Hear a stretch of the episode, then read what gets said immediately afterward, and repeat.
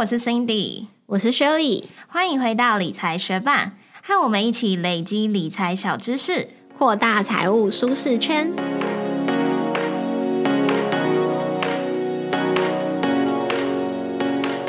在节目开始之前，今天要分享的是一位学伴在我们部落格副委托这篇文章下面留的留言。他的名字是 Ken，他说听了节目后去查询国泰证券优取得 QI 资格哦，给你们参考。节目超棒，谢谢 Ken 特地到我们的部落格去留言。不仅听了节目，还特地上部落格帮我们补充资讯，真的非常感谢你。那你所说的国泰证券有取得 QI 资格这个内容，我们已经补上到文章喽。呃，如果也想了解什么是 QI 资格的话，推荐各位学伴回去复习我们的第八十六集 Podcast 节目。再次谢谢 Ken 的留言，也谢谢正在收听的你。节目准备开始喽。中场休息，广告一下。如果你对区块链和加密货币投资有兴趣，那你一定要认识 Pionex 派网。派网是一家知名的加密货币量化交易所，最大的特色就是提供十六款自动交易机器人，包含最知名的网格机器人、双币理财和期限套利，让你不用二十四小时盯盘，也可以有效率的投资加密货币。只要透过理财学班的专属邀请连接注册，你还可以享有二十趴的交易手续费折扣哦。没错，这就是派网手续费的最高折扣。快打开资讯栏，透过我们的邀请连接来注册派网吧。你小时候有收集过什么偶像的照片卡，还是什么游戏王卡，或者是什么篮球卡之类的吗？你一讲，我才想起来，小时候那些文具店啊，好像在柜台旁边就会有一区，然后它是有一个柜子可以旋转的，然后上面会有一些偶像照片，可能一张十块什么的。我小时候可能有买过两三张吧，但是我现在已经忘记了。但是其实我一直没有超迷什么东西，就是说，哎，我确定什么有一整系列，我一定要完全收集到。我其实比较没有这样的状况。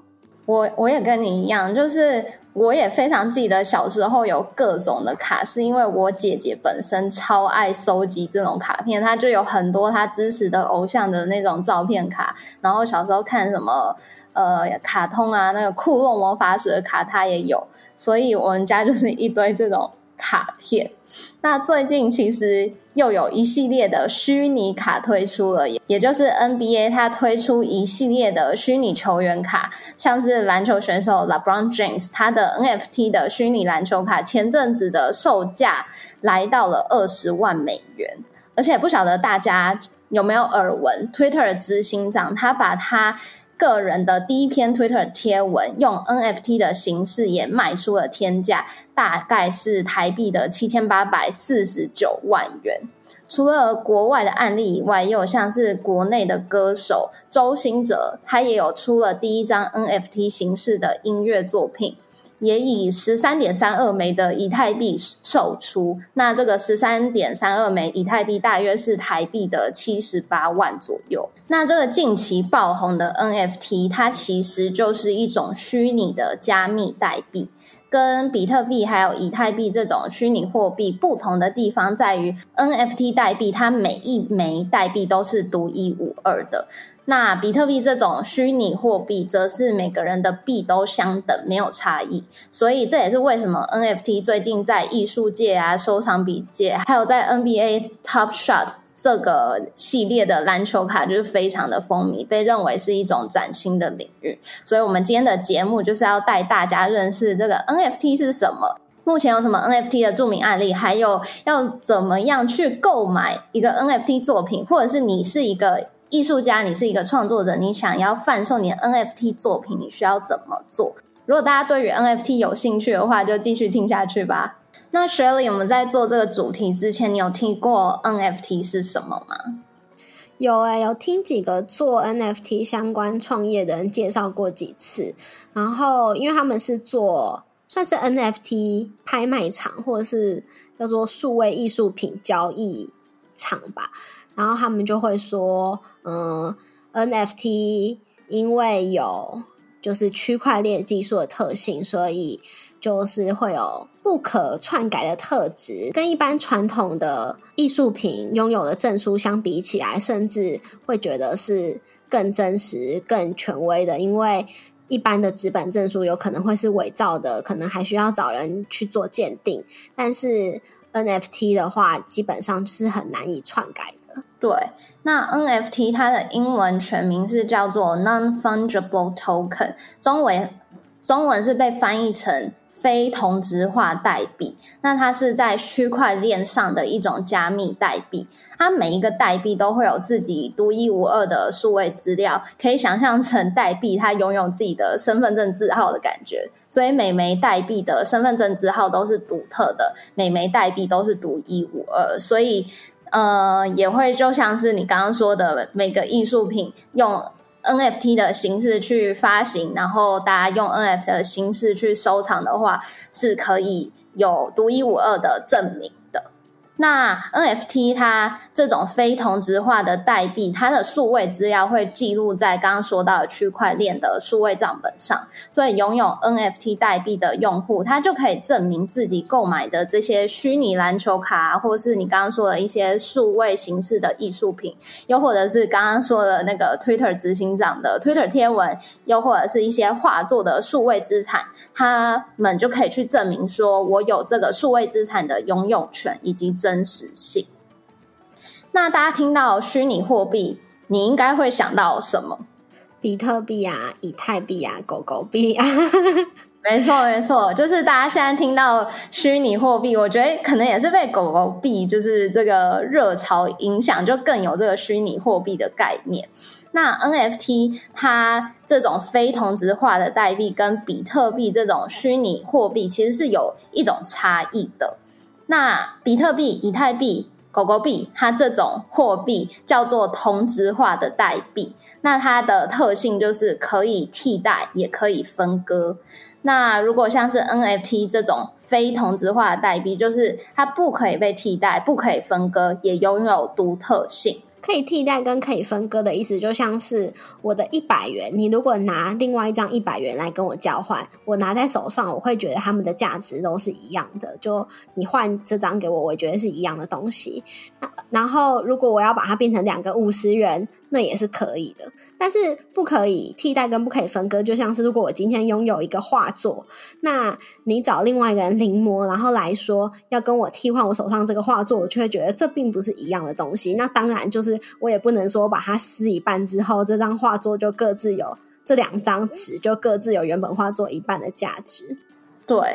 那像是比特币、以太币这种虚拟货币，就跟我们刚刚举例一百块这种法定货币，它们都是可互换的同质化代币。所以，相同单位的货币，刚刚说的一百块跟一百块，又或者是一单位跟另一单位的比特币，它们的价值都是相同的。所以，假设我把我的一个比特币拿去跟 Shirley 的一个比特币互相交换的话，我们两个都不会有损失，因为这两个比特币的价值都还是相同的。但是假设我跟 Shirley 都各自有一个 NFT 作品的一个代币的话，我的这个代币跟呃 Shirley 的那个作品的代币，我们要交换的话，我们后面这枚代币所代表那个作品的价值其实是完全不等的。那我们两个去交换，好像假设它的作品价值比较高的话，他跟我交换，他就有点损失了。因为我记得好像也会有这样状况，就是某一个数位艺术品，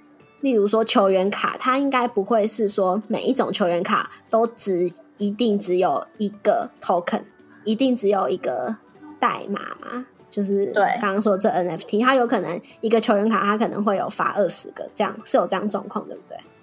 对，就是他可能限定说，我这个作品就是限量二十份，所以他就有二十个 NFT 代币发出去。那虽然每一个人拿到各一枚 NFT 代币，可是每一个代币的编号是不一样的。其实我想想，现实生活中也有很像这样状况哎，就像那种版画的画家啊，就他们刻了一个版之后，他们如果要贩卖，在网络上贩卖他们作品，他们也会说，哎，我这个可能就是只印二十张啊，只印五张，然后买的人也会依照他说他印了多少来去评估这张，虽然就是从同样一个东西翻出来的一个画作的价值是怎么样。对。然后我们国内其实也有一个类似的案例可以举例，就是我们的歌手 Julia 吴卓源，他推出他的单曲 Paris，他也是用 NFT 的形式去推出，然后他也只有限量二十枚，所以某一个作品它是可以规定说，哦，我这个作品要发行 NFT 的数量是多少的。那我们刚刚也有讲到，比特币还有以太币这种虚拟货币是具有分割性的，也就是说，我们平常在交易的时候，我们可以选择小于一单位的比特币或是以太币去做交易，不需要每次都是以一个整数来去做交易。我现在查一下，比特币现在的价格大概是四万三千多美元。那我们在用比特币去做交易的时候，也不可能我们每次要购买的东西都是四万三千多美元嘛，所以我们就可以分成可能零点零零零一比特币再去做交易。而且像比特币交易的时候，也可能会产生一些微小的手续费，那也不可能说哦，产生的手续费就需要一个整数的一颗比特币来去支付啦。对，但是 NFT 就不同了，NFT 它不具有分割性，所以每一次交易的时候，就是只能选择一单位以上的整数 NFT 来去做交易。另外，假设我们现在要去追踪我们钱包里面拥有的这张一百块钞票，或者是这张一千块钞票，过去曾经是哪一个人拥有的话，其实我们是没有办法去查证这个历史的。但是 NFT 就可以做到，因为 NFT 代币的数位资料会让每一单位的 NFT 都是世界上独一无二的，所以这也是为什么 NFT 它现在会开始在收藏品界还有艺术界风靡起来。你讲到这个 NFT 可以查到，就是过去是谁拥有的这个特性，就让我想到我们去故宫的时候看到有的画作啊，或者是书法上面，可能就有盖了一大堆章，就是可能呃不同的收藏家他经手这个画作的时候，就会在上面盖一个章，这样。所以我们在 NFT 上面也可以观察到这样的状况。对。那为什么 NFT 不能被伪造，或者是难以被伪造呢？其实就是因为 NFT 运作在区块链这个技术之上。那过去其实我们也介绍过比特币还有区块链的特性是什么，就在我们 Podcast 的第十六集哦。如果学伴有兴趣的话，也欢迎你回去听我们过去稚嫩且青涩的节目哦。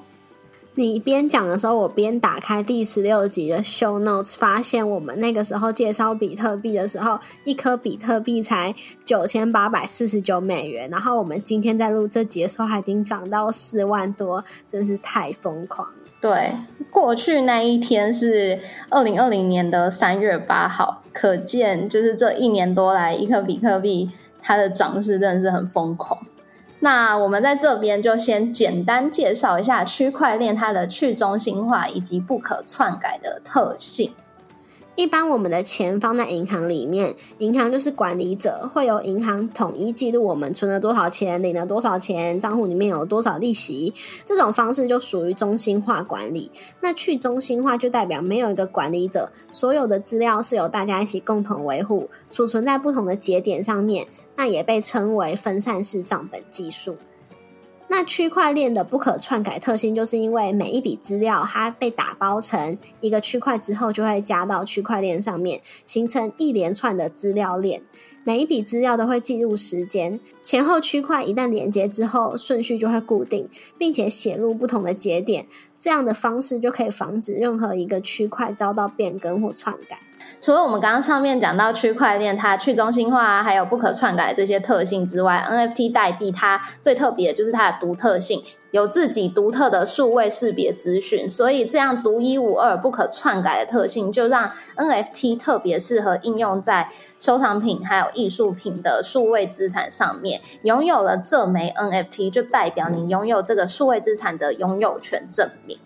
那到底什么东西可以用 NFT 的形式去贩售呢？其实 NFT 应用的范围实在是太广了，从刚刚一直说到的收藏品、艺术品，还有刚刚讲那个 NBA 篮球卡啊，还有 Twitter 执行长的 Twitter 贴文，甚至还有 GIF 的动图、游戏、迷音、音乐、保险等等的各类的作品、商品，都可以用 NFT 的形式去贩售。那雪里，你有没有几个觉得很有趣的 NFT 的案例可以跟大家分享？你刚刚讲的这个 Twitter 执行长的，这我也有 follow 到，然后还有我知道有一些电影他们在发的时候也会发，嗯嗯，像 NFT 的周边嘛，像去二零一九年有个电影叫做《圣人大道》，那是因为它的电影故事背景本身就是在讲区块链商战，所以他们就有发行几个主角的 NFT 卡片，让支持者去认购这样子。而且我突然想到，就是，嗯，现在 podcast 各类型节目很多嘛，那有的 podcast 他们是在专门在讲区块链的，他们也有把他们的节目就是一集一集，然后用成 NFT 来贩售，哎，哇，很有趣哎！如果我们的节目有贩售 NFT，会有人想要买吗？你出价多少？留言给我们知道。好，那我们接下来也介绍几个在 NFT 的交易历史上非常著名的案例。广告一下，理财学办也有 Instagram 喽，快去 Instagram 搜寻理财学办，follow 我们，获得更多理财小知识吧。第一个就是彩虹猫，不晓得大家知不知道这个 GIF 动图，就是一只猫，然后它后面的尾巴是由彩虹构成的。因为我刚刚问了 Shirley，他好像不知道，所以我不晓得这是又会不会是一个工程师仔仔们才知道的东西。那不知道的大家就去搜寻彩虹猫一下吧。那这张 GIF 动图，它最近是以六十万美元，大约是台币一千七百万的金额售出。除了这个案例以外，刚刚讲到那个 Twitter 执行长的贴文，他也是喊价到两百五十万美元。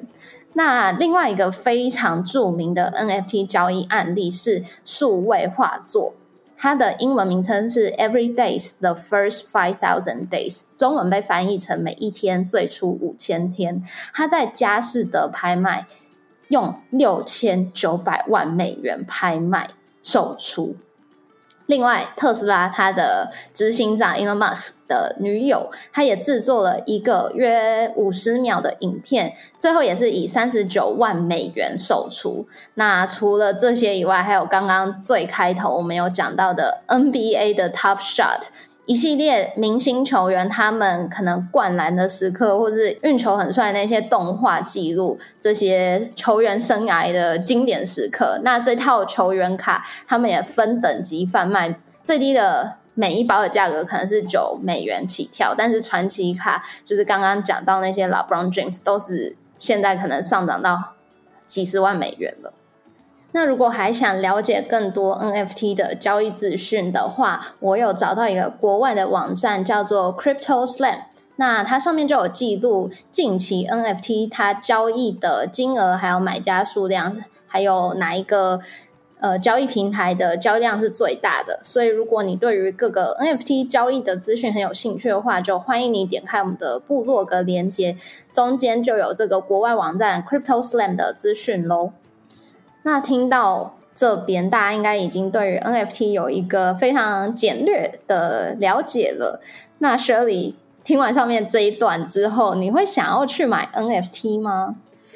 其实我真的没什么兴趣诶，因为我觉得就算是现实世界中的艺术品，我都已经没有十足的兴趣了，所以我真的是不会想要。花什么钱在那上面？但是如果你今天结婚，然后说你的婚礼小卡要以 NFT 的形式发放的话，那我可能会去买，就是当做包红包支持你。但是其他，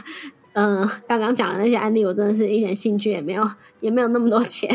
对，其实跟我一样，我觉得 NFT，我刚开始听到这个东西的时候，我就是想说，哎，还蛮酷的。然后好像很多。呃，什么歌手啊，也开始发行 NFT，所以才想去了解看看。那刚刚上面介绍的那些 NFT 作品，其实有些你也不用花钱购买，你就是网络上随意浏览就看得到嘛。包括我们刚刚说那一则 Twitter 执行长的 Twitter 贴文，所以大家购买 NFT 到底是要买什么？其实很多人他追求的就不是作品本身，你要去摸得到、拿得到这个东西，而是作品它的数位资产的所有权证明。那也像你刚刚说的，就是假设我要出婚礼小卡 NFT 形式，你会支持我一样。其他在购买 NFT 作品的民众，他们可能是在支持这个创作者、这个艺术家，也有可能他就是跟我们现在觉得 NFT 很酷一样，他想要买买看，就是追求一个参与感。那买 NFT 可不可以赚钱？其实 NFT 它就像是艺术品一样，它的艺术品的价值是大众认定的嘛。所以如果这个 NFT 的作品已经不再有名气，大家不再觉得这个作品是有价值的话，它的 NFT 的价格可能就会瞬间就跌落谷底。所以购买 NFT 能不能赚钱，其实是建立大众对于这项作品的热度。所以如果你结婚了，然后我购买婚礼小卡，但是你之后变得大红大紫的话，我就可以靠着那个 NFT 赚一笔。对啊，对，没错，就是这个概念。那我们如果买了 NFT 作品，代表我们拥有这项作品的著作财产权吗？就跟我们买卖实体的艺术品一样，我们拥有了实品艺术品的这个所有权。买了 NFT 艺术品，我们也有这项艺术品的数位资产的所有权。可是，我们买进这个作品，不管是实体还是 NFT，都不代表我们拥有它的著作财产权。所以，我们不能因为买了 NFT 作品就随意的拿去使用，因为它是可能会侵犯著作权的。那我们了解完 NFT 的特色是什么之后，我们如果想要开始买 NFT 作品或者是卖 NFT 作品，市场上就有各种不同的 NFT 交易平台可以去选择。每个平台的交易的商品特性还有属性都不同，卖出的时候给予创作者的分润机制也是有所差异的。那我们在这边就介绍四个 NFT 的交易平台，让大家认识一下。第一个是 Nifty Gateway，它这个平台上面大部分是跟比较知名的明星或是比较知名的艺术家去联名推出限量版的 NFT 的作品。那它平台使用的货币可以用美元或者是以太币。那另外一个交易平台是 OpenSea，它现在是目前最大的 NFT 交易平台，同样它也是可以用美元或是以太币去支付。那另一个 Zora 这个交易平台，它比较特别，是在于它是一个邀请制的数位艺术品平台。也就是说，不是你现在想要去 Zora 上面贩卖你的 NFT 作品，就可以立刻注册账号。你是要透过别人的邀请，才有资格去 Zora 上面贩卖你的 NFT 作品。那它这个平台交易的货币也是用以太币。那另一个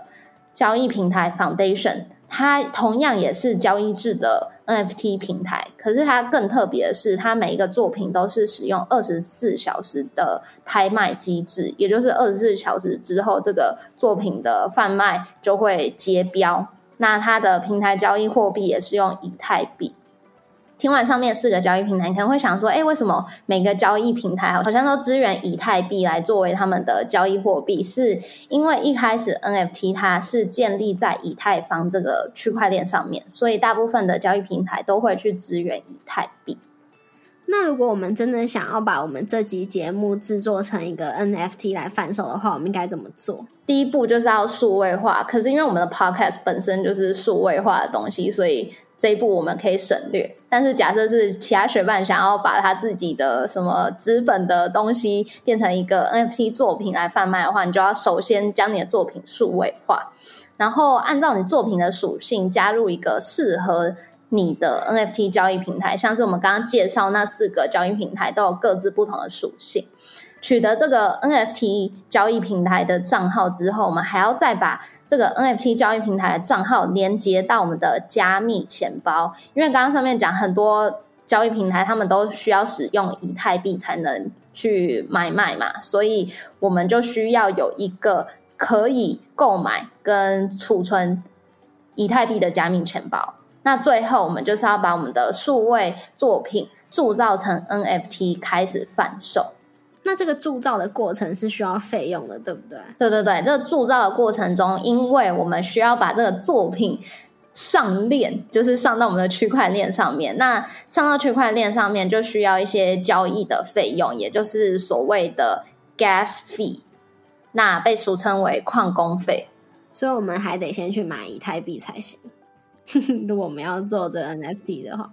对，我要把以太币存到我们的加密钱包。那如果对于铸造自己 NFT 作品很有兴趣的学伴，我们在部落格文章中也有介绍如何透过 Foundation 这个 NFT 交易平台来铸造你自己的 NFT 作品。其实步骤还蛮简单的，所以如果大家真有兴趣的话，就非常欢迎你到我们的部落格连接去看一下教学喽。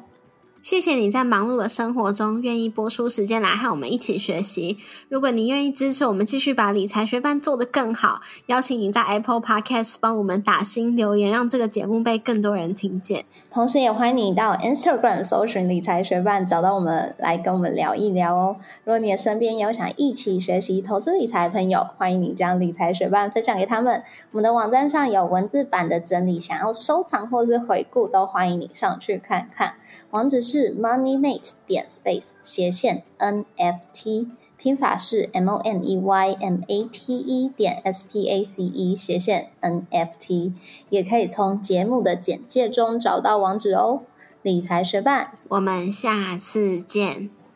拜。最近不是奥运嘛，所以我平常虽然没有在关注运动，我也是看了几场奥运比赛。跟你家人一起，对，或跟我男朋友。然后呢，今年度在日本奥运就是有一个特别的运动是滑板比赛，你有看过吗？嗯，我有看到这个讯息，可是我没有看比赛。对，然后这两天我就都在看那个滑板比赛，它就是有一个滑板公园，然后它的那些，嗯，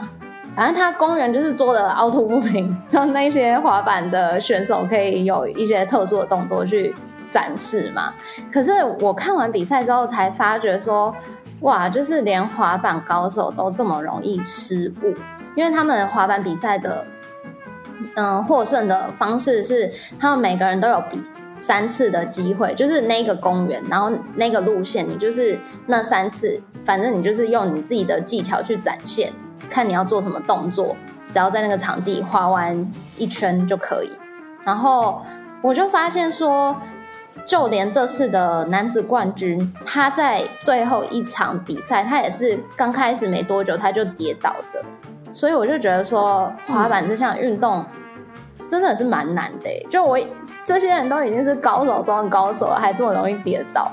然后其实我自己之前有上过滑板课，就是非常初阶，教你怎么站上跟这个板子，教你怎么直直的滑行那种滑板课。所以其实，在疫情爆发前，我已经准备要买一张滑板来玩，然后来上课。可是就疫情就爆发，所以我就跟更坚定，因为滑板有分很多种，然后。平常最常看到的那种是技术版，就是可以用来做什么臀跳啊、什么上杆啊、跳来跳去。反正你看到那些厉害的动作，蛮多都是用技术版的。那另外一个最近也蛮风靡的，就是长板。如果大家有看到那个影片，大部分都是一些什么韩国女神在那个长板上面，就是搭配优美音乐，很像在长板上面跳舞的那种影片。所以我一开始就是有在。犹豫说：“我到时要，我到底是要用技术版、交通版还是长版？”但是看完那个比赛之后，我就决定我应该还是拿长版，就是比较稳，而且我也没有想要跳来跳去。哦，哎，那我好奇，你说那个场地，那那些选手他们是事先就知道场地的形状，那是标准的比赛场地吗？还是他们必须要到现场看了之后临时发挥啊？老实说，我也搞不清楚。哎，平常期也没有在关心。这项运动，所以我就只有在看比赛、看比赛当下，觉得哇，真的是很厉害。而且他们每次跌倒的时候，我就是更大叫，因为看起来就好痛。他们都会从高速然后空空中摔下来，然后我就会觉得说，哇，就是他们真的太厉害，很多都是飞起来之后，你整个人跟那个滑板。是分开的，就厉害的人，对，就是你会整个人在旋转，同时间你旁边的滑板也在旋转，然后最后你的脚要连到你那个滑板在一起回到地面上，是超强。如果大家没有看过那个滑板比赛，建议就是回去看一下，我觉得很厉害。那最后提醒大家，我们的七夕情人节优惠活动还在进行当中哦。我们跟 Muse 缪斯香氛有合作，只要在八月十五号之前使用优惠码 Money 美七七到 Pinkoi 平台购买缪斯香氛的产品，全馆满八九九都有折六十元，而且不限金额下单都有赠送爱心形状的香氛精油小蜡烛哦。而且这些优惠都可以再搭配 Pinkoi 平台本身的情人节优惠一起使用，更划算哦。也可以从我们的 Instagram 主页连接前往缪斯香氛的品柜卖场哦。还不知道七夕情人节要买什么吗？快去缪斯香氛的品柜卖场逛逛吧。